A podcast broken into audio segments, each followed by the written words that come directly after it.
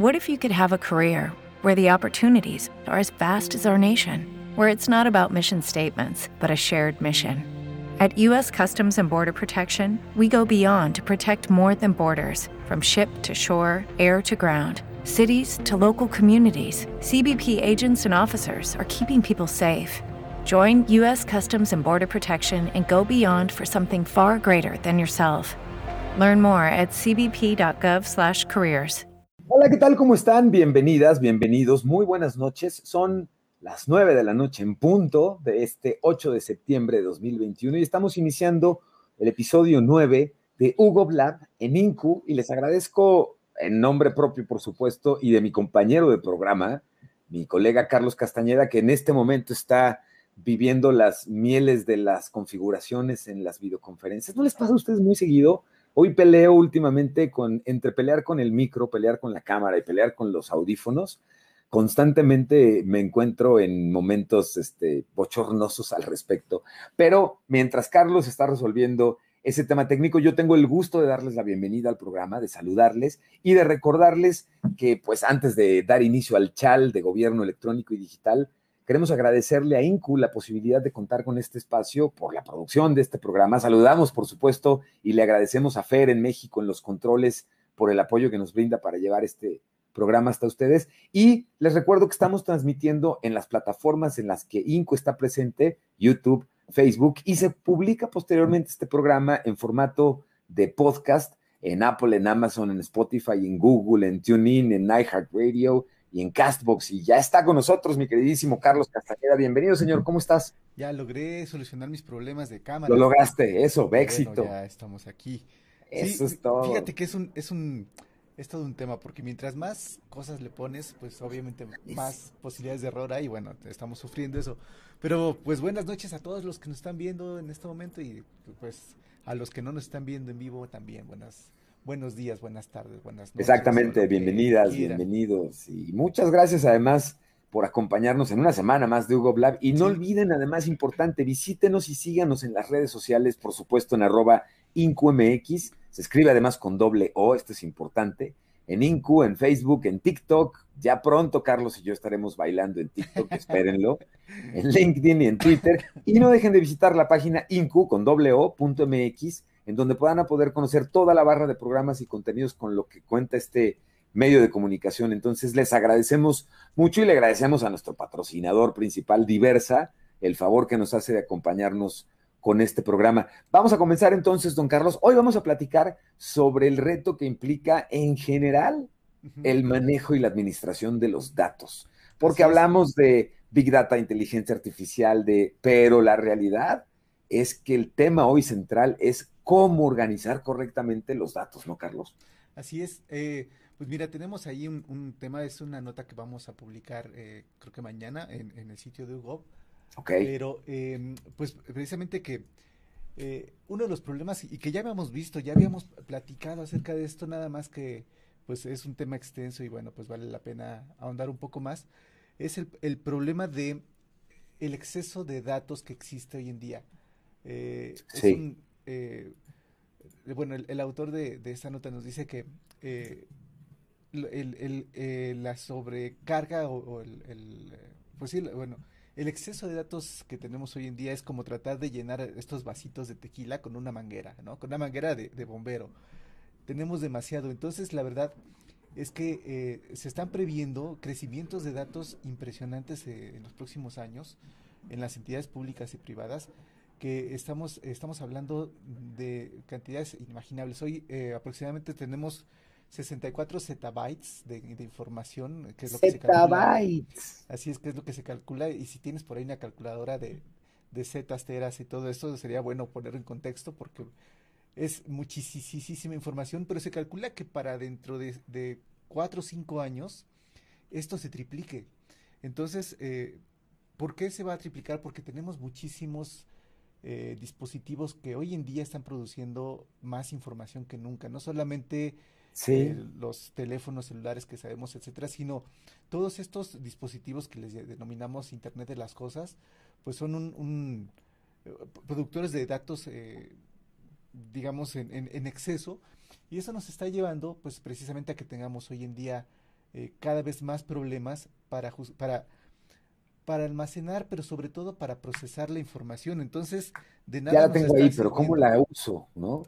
sí, sí, o sea, de nada, de nada sirve tener toda esa información si nada más la estamos almacenando sin tener un claro concepto para qué la queremos, qué, cómo la usamos, cómo la categorizamos. Hablábamos en programas pasados de este tema de la importancia del eh, jefe de, de, la información o de los datos, el, el, responsable de los datos en la organización, que no solamente se encarga de los datos abiertos o de los estándares, etcétera, sino más bien cómo clasificar toda esta maraña de información. Entonces, eh, bueno, pues estamos eh, viviendo un, un, auténtico desborde de, datos. Entonces, Totalmente, totalmente. Y ahorita les voy a compartir enseguida la, la, métrica que nos daría la relación del tamaño de un zettabyte y lo que implicaría, obviamente a quienes les gusta la cuestión de los discos duros y el almacenamiento, pues los voy a hacer babear con el disco duro que vamos a querer un día de estos. Pero antes déjenme rápidamente presentar la cortinilla de inicio de nuestro programa. Somos Carlos Castañeda, Piso Emilio Saldaña, esto es Hugo Blab en Incu. Bienvenidas, bienvenidos. Comenzamos.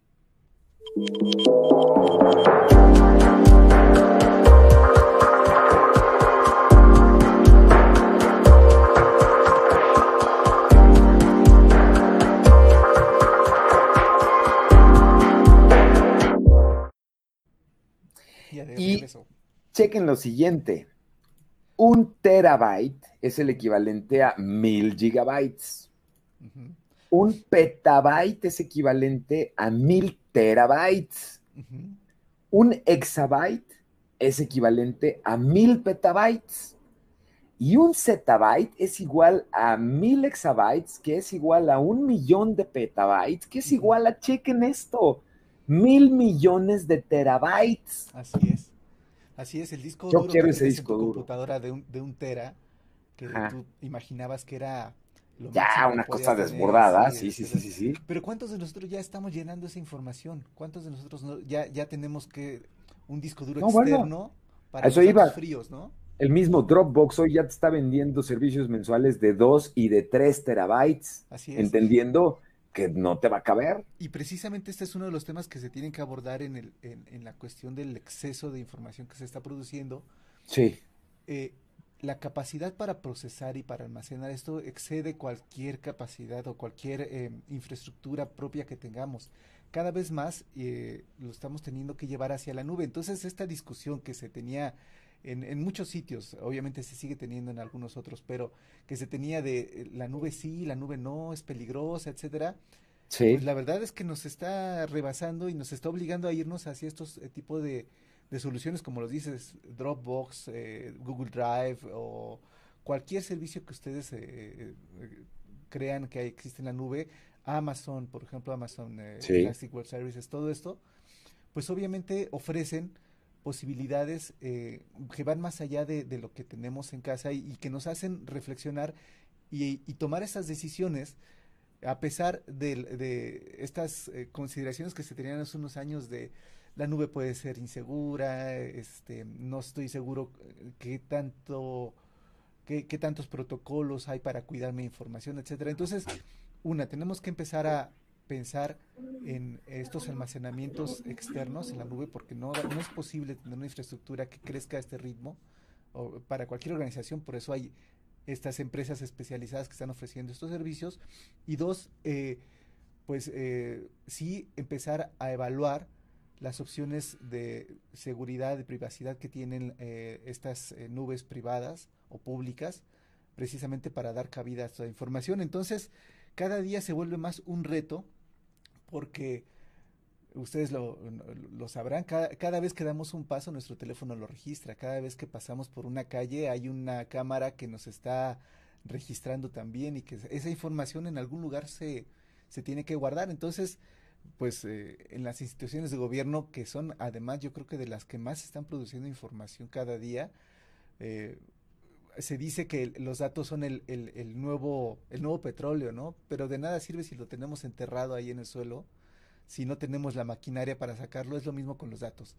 Si no sabemos qué información estamos produciendo cómo la estamos guardando cómo la podemos analizar eh, todo esto se, se vuelve solamente en un gasto considerable de almacenamiento y procesamiento que no, del que no estamos obteniendo provecho. Entonces, interesante este artículo que estamos eh, publicando, eh, lo estamos eh, retomando de GovTech Review. Entonces, bueno, pues una, un, un, algo para pensar en estos, en estos días que todos hablamos acerca del Big Data, de, o bueno, ya el Big Data incluso creo que es un término que usábamos hace unos años y ya no está tan de moda, pero sí de la analítica o sí de la inteligencia artificial, que sin los datos todo esto es imposible, ¿no? La, analítica predictiva, eh, los algoritmos de inteligencia artificial, pues se nutren y se, se llenan a partir de, de, la, de los datos bien eh, estructurados o bien relacionados. Entonces, pues díganos qué les parece que la cuestión de los, de los datos. Eh, no te estás oyendo, Emilio.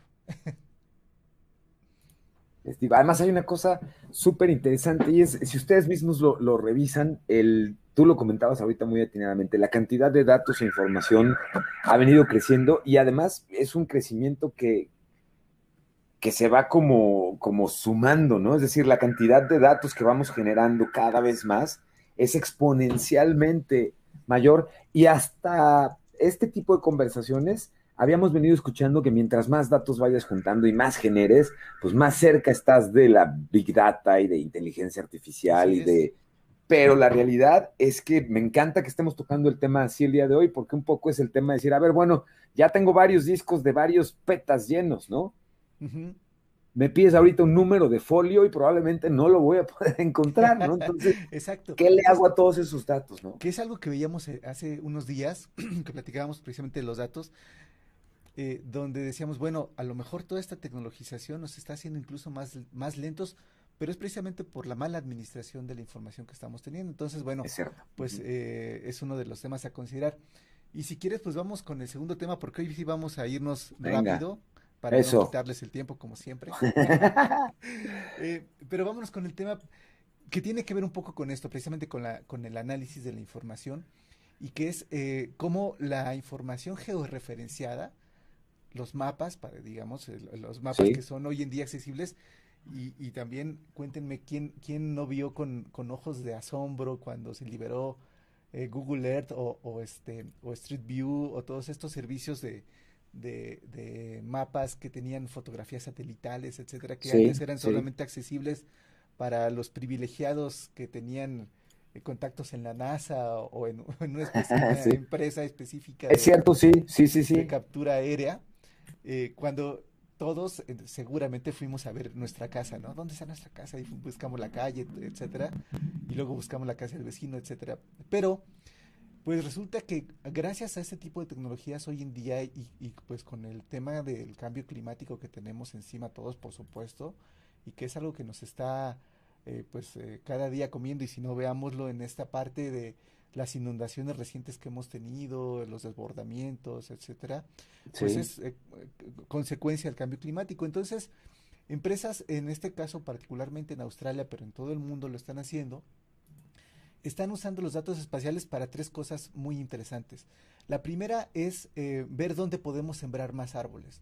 Sabemos que los árboles pueden procesar el, dióxido de carbono y con esto eh, pues generar un, un menor efecto invernadero Correcto. Entonces es importante saber dónde hay espacio para sembrar, para sembrar eh, los, eh, digamos, las, nuevos árboles.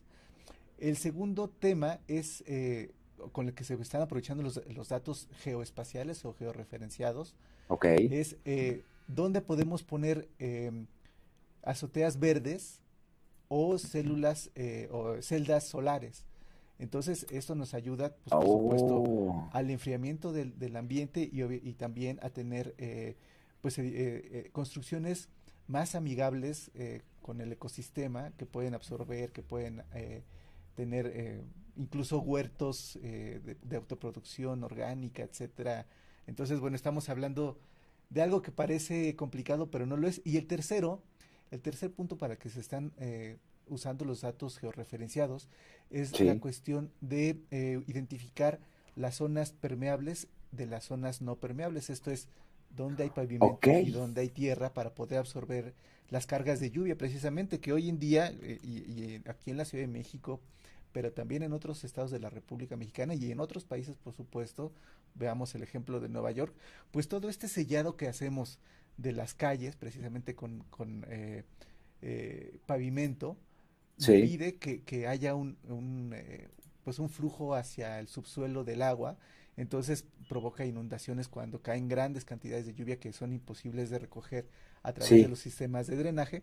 Y pues eh, con esto se está tratando de ver pues hacia dónde se dirigen los flujos de agua, eh, qué tanta superficie impermeable o permeable tenemos. Y lo que nos promete ayudarnos a evitar inundaciones como las que hemos sufrido en últimos días en las ciudades que pues, tenemos esa gran gran afición por por poner pavimento en todos lados con las consecuencias que estamos viendo, ¿no? Sí, claro, claro, por supuesto.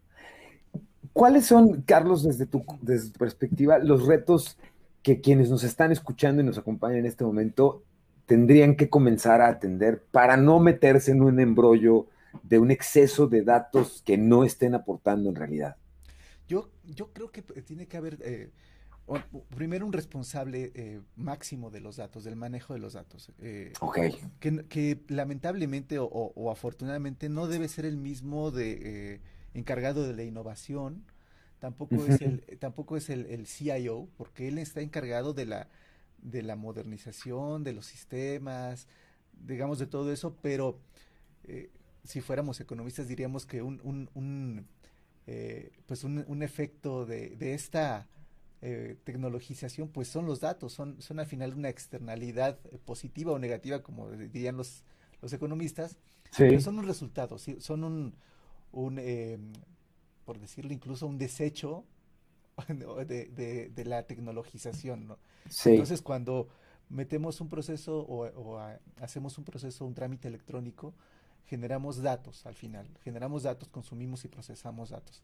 Entonces necesitamos un responsable que no puede ser el mismo ya lo hemos empezado a ver. Eh, las instituciones financieras, por ejemplo, lo han tenido muy claro. Ellos ya tienen esta figura del jefe de datos, eh, pues por, lo importante que, se vuelve generar esta, estos análisis. Dos, tenemos que tener eh, estos perfiles tan hoy codiciados y, escasos. Y, bueno, si nos escuchan jóvenes que están entrando a la universidad, aprovechen porque es una carrera que va a estar muy demandada, que son los matemáticos. Los eh, matemáticos este, con especialidades estadísticas, especiales de, análisis, pues para precisamente poder dar salida a toda esta información, darle una capacidad de análisis, eh, porque no es lo mismo eh, meter a tu sistema de, análisis ahí rudimentario, no sé, un millón de celdas con sus respectivas características, a meter mil millones, ¿no? Y obviamente eh, esto, esto es, es, interesante cómo, cómo se va a poder analizar. Entonces, necesitamos eh, pues gente sí. y, y, capaz en las matemáticas en este sentido. Hoy en día, eh, les aseguro que no hay matemático que salga de la universidad que no tenga el trabajo asegurado. Porque no, hay, no hay gente capacitada en ese rubro por mil razones, ¿no? Desde que nos enseñan que las matemáticas son malas, desde que nuestros maestros de matemáticas a lo mejor no les gustaban las matemáticas y nos enseñaban Correcto. en la primaria sí. o en la secundaria y este y bueno y, que tenemos esta pues esta cuestión cultural de, las matemáticas, pero explórenlas y qué, qué gacha cosa, ¿no? Eso que acabas de decir a mí no sabes cuánto me puede. O sea, culturalmente el que crezcamos rodeados de que cada que la palabra matemática matemática se menciona, incluidos tus papás, hagan cara de que tienen un pedacito de caca en la nariz. no sabes cómo me puede, porque yo, yo, viví o crecí con esta aversión a las matemáticas que hasta consideré en algún momento casi hasta chistosa, fíjate que baba, ¿no? Pero, pero después, cuando encontré la, la aplicación de las matemáticas fuera del baldor, ¿no? Así es, así es. Es que entonces encontré una verdadera razón para quererlas entender y poderlas utilizar consciente pues pueden dar. Y, yo me propuse hacia mis hijos transmitirles la cuestión de que las, no hay nada más sencillo y lindo que las matemáticas porque nunca entendí cuando era más chavo. Esto que me decían de es que las matemáticas no tienes que memorizar nada o sea, el tema es que entienda cómo funcionan y a partir de ahí puedas llevar a cabo la operación, ¿no? Eso nunca lo logré entender hasta, hasta más grande que lo entendí. Así es. Y es, y es este, eh, incluso aprovechando los medios tecnológicos, hay eh, sitios como Khan Academy, por ejemplo, que se encargan de hacer un magnífico trabajo en la cuestión de la comprensión matemática, que es algo que nos, que nos falta, pero que por eso, por eso es un, son perfiles que, como les digo, casi los arrebatan eh, antes de que salgan de la universidad, ya tienen un trabajo y un buen trabajo. No estamos hablando de trabajos mal pagados, estamos trabajando de algo de lo más eh, hoy en día eh, bien remunerado. Entonces, fíjate, inténtenlo. es, es, que es increíble. Hoy precisamente vamos a, rápido a hacer un corte, regresamos porque les vamos a compartir la, la segunda parte del programa. Tenemos un contenido que les queremos compartir muy relevante. Pero antes de que me les digo, esto que estás platicando el día de hoy es particularmente relevante en términos de contexto.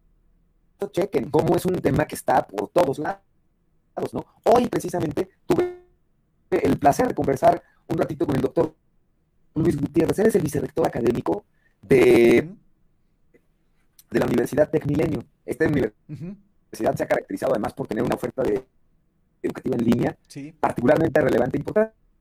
Pero fíjate qué chistoso, la plática que tuvimos hoy fue precisamente porque Tecmilenio me hizo el favor de acercarme con el vicerrector, para, con el doctor Luis Gutiérrez, a quien le mandamos además un saludo, para poder tener la oportunidad de platicar con él de cerca sobre este máster que están ellos ofreciendo en inteligencia artificial. Y varias de las cosas que has comentado ahorita me llamaron la atención en un sentido, señor. El máster que ellos están eh, considerando que están viendo en este momento en pantalla, que incluso están viendo los costos, les prometo que este no fue un anuncio, Deseamos que sea un anuncio, Tecmilenio, si nos estás escuchando, pero este en particular, este es cortesía de los conductores.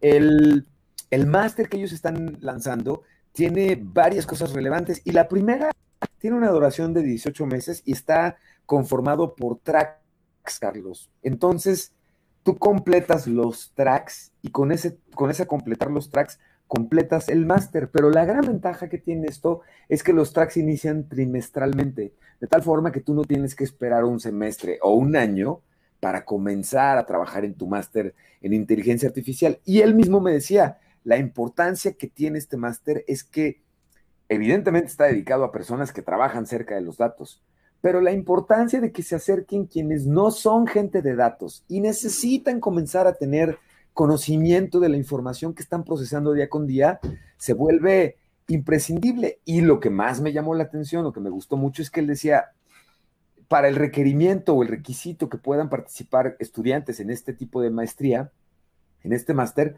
uno probablemente yo le dije, pero ¿qué necesito? Necesito bata y certificado de la NASA para tomar el máster. Me decía, no, es que eso es lo interesante. Vamos a tener tres tipos de personas que querrían acercarse a los datos y a entender y manejar y administrar mejor los datos y en consecuencia la inteligencia artificial. Y son quienes tienen ya la necesidad de desarrollar una competencia alrededor, derivado de su profesión, quienes necesitan reajustar alguna habilidad en particular para poder entender esto, o quienes necesitan cambiar o reemplazar una habilidad por otra para poder complementar mejor su trabajo. Entonces, la maestría no está orientada en realidad específica o exclusivamente a matemáticos, sino a gente que está alrededor justo de los matemáticos y tenga incluso la capacidad de pedir correctamente, Carlos, porque ahí la parte que está muy interesante es que podemos pedir datos, pero si no sabemos cómo vamos a pedir los datos y con qué contexto, va a ser muy complicado que podamos tener un buen resultado. Entonces, dense una vuelta por el sitio de la Universidad Tecmilenio para que puedan conocer esta oferta en particular que tienen de maestría máster en inteligencia artificial. Vamos a programar parte de la entrevista que tuvimos con ellos la semana que entra para que puedan escuchar directo del vicerrector parte de la oferta que tienen. Y vamos por lo pronto a hacer un corte, agradecerle a nuestros patrocinadores su presencia dentro del programa. Pónganle atención a lo que tienen que decirle nuestros patrocinadores. Carlos, como ya lo vieron, bueno, como ya no lo ven, pueden intuir que está en una batalla, dos de tres caídas, con límite de tiempo, con su cámara, pero confío en que regresando de este corte vamos a poder nuevamente continuar con nuestra conversación. Son las 9.24 de la noche, hoy 8 de septiembre, estamos transmitiendo completamente en vivo Hugo Lab desde Incu. Vamos a un corte y regresamos.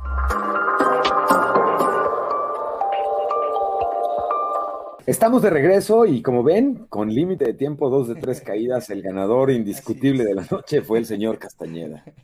Muy bien, pues sí, este, bueno, pues hablábamos acerca de, ese tema de, eh, digamos, las, los requerimientos que va a haber para el análisis y manejo de datos.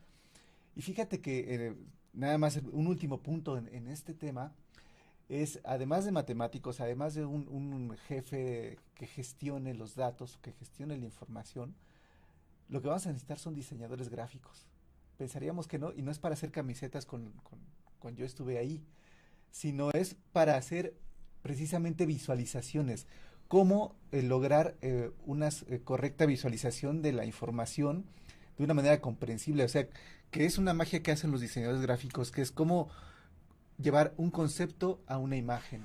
Y eso precisamente es algo que está haciendo falta eh, es, pero, pero tiene que tener esta unión y esta, eh, esta comprensión también en matemática. Eh, entonces, precisamente lo que decías acerca de estas carreras o estos entrenamientos que son para hacer esta vinculación entre los datos, la estadística, etcétera, y pues la interpretación correcta de los mismos. Entonces, pues también en diseñadores gráficos que yo sé que ahí sí hay una buena oferta de, mano de obra de personas que estudian diseño gráfico, practiquen estas habilidades de cómo trasladar conceptos a imágenes, que por supuesto lo saben hacer, pero en cuestión, por ejemplo, ahora que hablábamos de temas de georreferencia, pues ese es uno de los de las eh, formas de en cómo se, se, ha, trasladado el dato hacia algo visible, tangible y que nos resulta nos resulta una manera fácil de asimilar.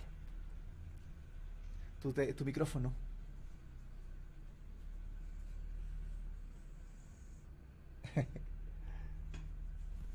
Ahí, ahí estoy, perdón.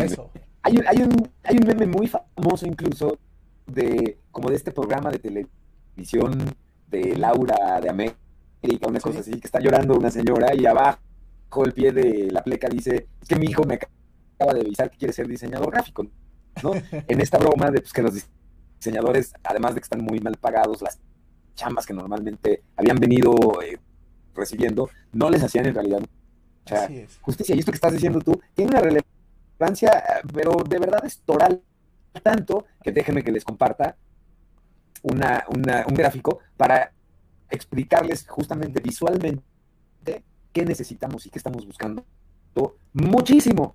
Y en la medida en la que ustedes desarrollen esta habilidad, es que vamos a poder entonces hacer esto. Y este, se trata de esto, ¿no?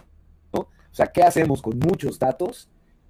Y la diferencia que hay en términos visuales de limpiar una base de datos, separarla, analizar una base de datos, qué trae y de qué tamaño si los voy agrupando, presentarlos de forma visual, del más chiquito por colores al más grandote, y explicados en una historia, en donde lo que vemos es, me encanta ir rápido de regreso del 1 al 5 y volver a ver y hacer la conciencia de ahí está lo mismititito, nomás que está limpio, analizado y presentado o nomás en bruto. Y eh, la mayoría, Carlos, no sé si coincidas, pero la mayoría de nuestros compus y nuestros discos duros y nuestros folders viven en el 1.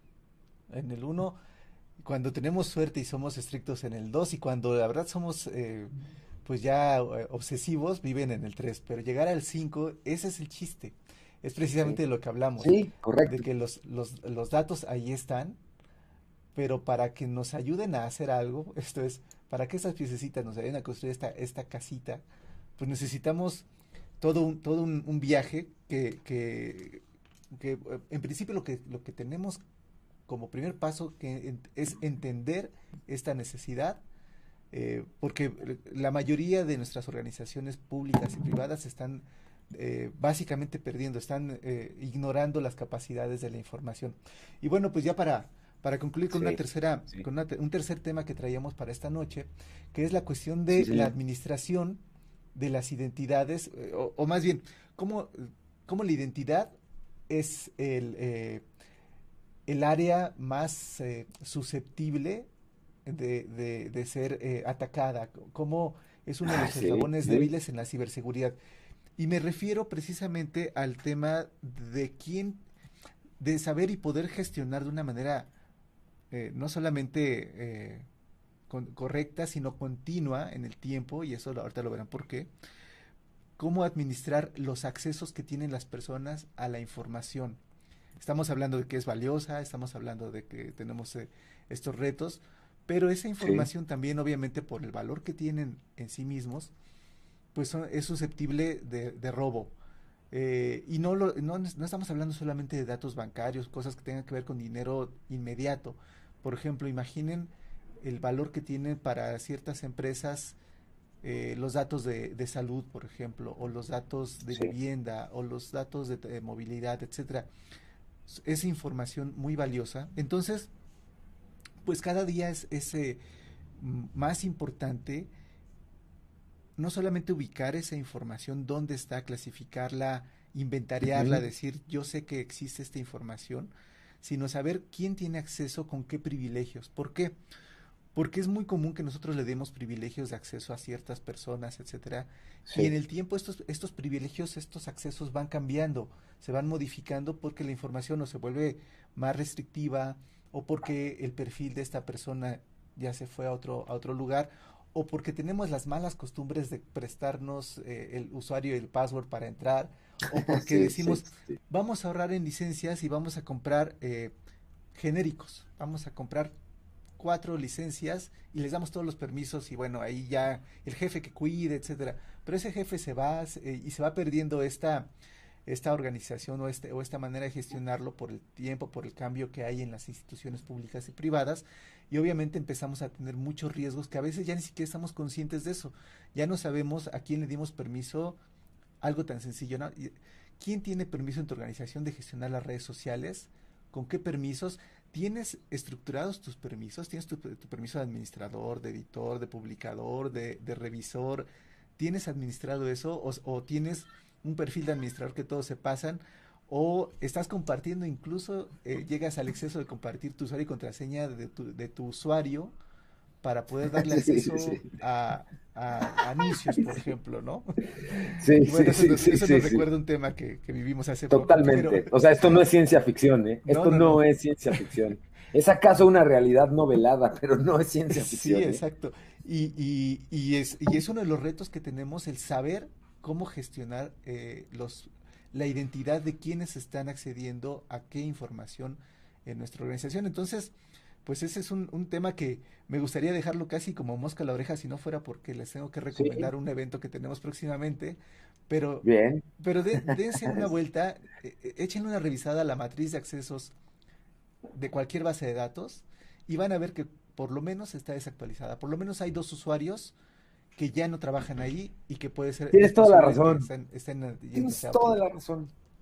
Y quienes crean que por haber no borrado ese usuario alguna vez lograron salvar una base de datos que tenían que recuperar, no hicieron ninguna gracia, ¿eh? No fue chistoso y no estarías, o sea, no puedes confiar en eso, en, bueno, pues de mis usuarios, los que ya no tengo, igual ese día tengo el acceso y recupero. No. Pero cuéntanos qué tenemos de eventos, señor. Pues de eventos, pues tenemos el, Smart City, seguimos con este tema de, del Smart City Latam que viene en octubre. sí, este, correcto, sí. Importantísimo que estén al pendiente, vamos a estar eh, dando accesos, vamos a estar eh, compartiendo, de hecho vamos a moderar alguna mesa en, el evento presencial. Sí. Pero eh, pues es, es, un tema que acabamos de ver, la parte de, de, cómo empezar o, o, cómo utilizar la innovación ayudada por la, por la tecnología para eh, tratar de resolver temas de cambio climático, por ejemplo. Y esto se va a ver mucho en el Smart City, hoy en día es uno de los temas principales. Estábamos hablando hace unos años de sensores de tráfico, etcétera, pero hoy, hoy en día es una urgencia cómo mitigar el cambio climático a partir de las ventajas que tenemos con la tecnología, cómo hacemos que juegue a nuestro favor y no a nuestra contra. Entonces, pues veámoslo, eh, es algo muy interesante.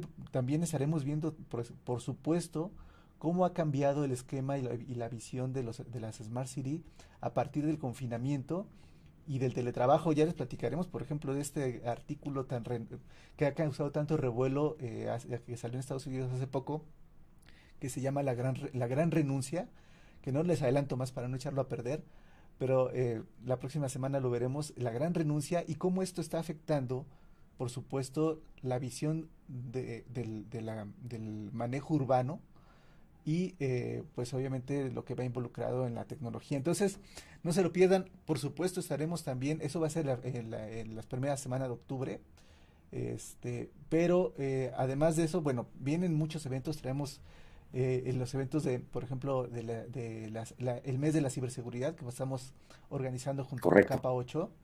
Entonces, Un saludo a Capa 8 y a escuelas y a familias ciberseguras. Qué gran trabajo están haciendo.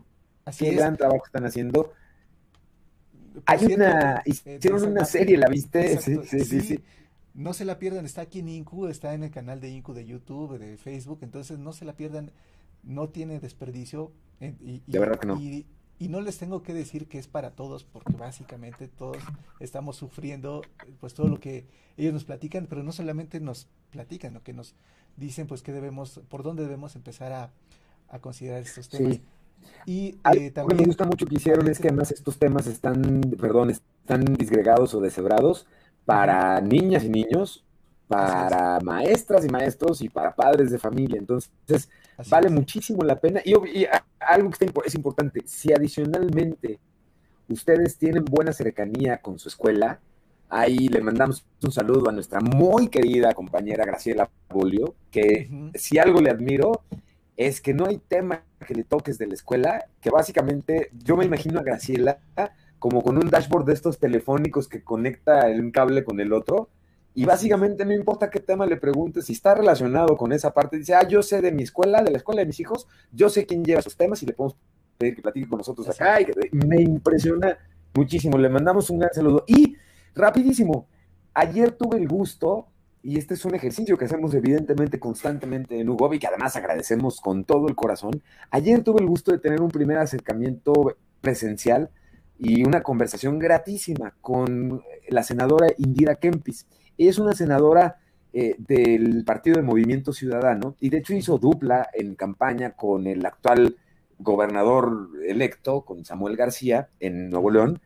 Pero además algo muy relevante con la senadora que nos razón por la que es importante compartirles esto, es que ella es una senadora que está muy ocupada de los temas que tienen que ver con cripto, con blockchain, en general con todo el ecosistema, eh, no solo, no fintech necesaria o exclusivamente, pero particularmente con cripto y con blockchain, y el fenómeno que en El Salvador se está dando ahorita de haber, a partir del día de ayer, recibido Bitcoin como moneda de curso legal. Pero además, no sé si sabías algo, y este es un dato interesantísimo. ¿Sabían que Bitso, la empresa mexicana que se dedica a Crypto Exchange, es la empresa que está operando la aplicación oficial del gobierno del Salvador? Eh, el, modelo, el chivo se llama, algo así se llama. chivo, chivo, que en español nuestro es cool, ¿no? Es como muy en onda, es muy chivo, ¿no? Pues bueno, esa aplicación chivo atrás está operada y mantenida por Bitso. ¿No sabes qué gusto me dio saber eso? Y por otro lado, decías tú, en octubre tenemos el tema de ciudades seguras, de, ciudades inteligentes y toda esta cuestión de Smart Cities.